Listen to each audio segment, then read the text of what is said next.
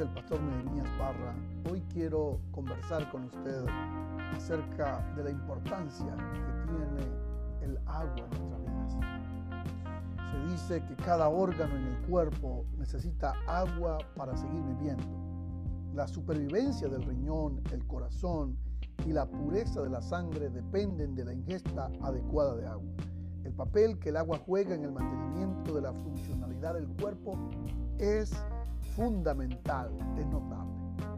Esto me hace pensar en una palabra que dijo el profeta Isaías, o Dios a través del profeta Isaías, una invitación cuando dice a todos los sedientos, venid a las aguas, y los que no tienen dinero, venid, comprad y comed, venid, comprad sin dinero y sin precio vino y leche. La palabra sedientos me intrigó por un buen tiempo. Me pregunté qué significará estar sediento. Y entonces la forma más sencilla que he encontrado de explicarlo es anhelante. Es decir, anhelamos el agua porque la necesitamos. Sabemos que al tener mucha sed y tomar de ese vital líquido, volvemos a recuperar nuestra fuerza y nuestras energías.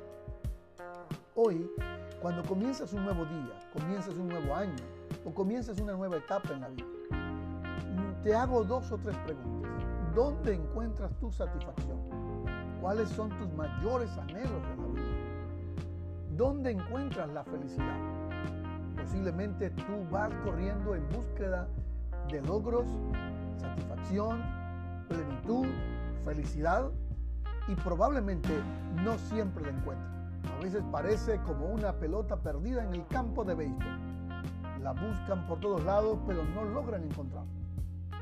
Pero déjame compartirles al menos dos o tres cosas que puedas poner en tu corazón hoy. El profeta nos invita a reconocer que todo ser humano tiene una latente necesidad de encontrar plenitud y satisfacción. Jesús lo dijo de una manera bien clara en el libro de Juan capítulo 7, 37 al 38. En el último y gran día de la fiesta, Jesús se puso en pie y alzó la voz diciendo, si alguno tiene sed, venga a mí y beba. El que cree en mí, como dice la escritura, de su interior correrán ríos de agua viva. Siempre puedo preguntarme, ¿dónde encuentro entonces la satisfacción?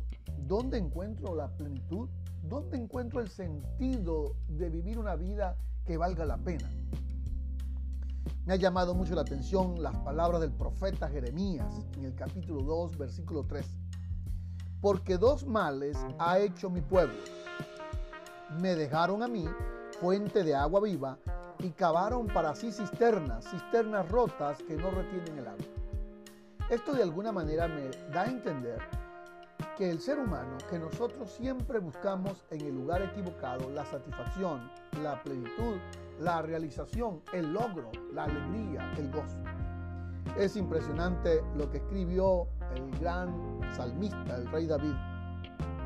El Salmo 16, 11, en la Reina Valera dice así, me mostrarás la senda de la vida, en tu presencia hay plenitud de gozo, delicias a tu diestra para siempre.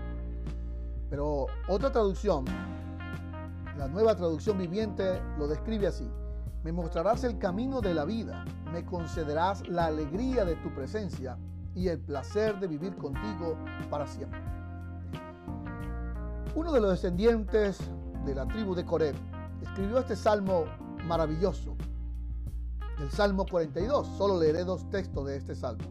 Como un siervo busca agua fresca cuando tiene sed, Así me desespero yo buscándote, oh Dios mío. Mi sed es de Dios, del Dios que vive. ¿Cuándo es que voy a presentarme ante Dios?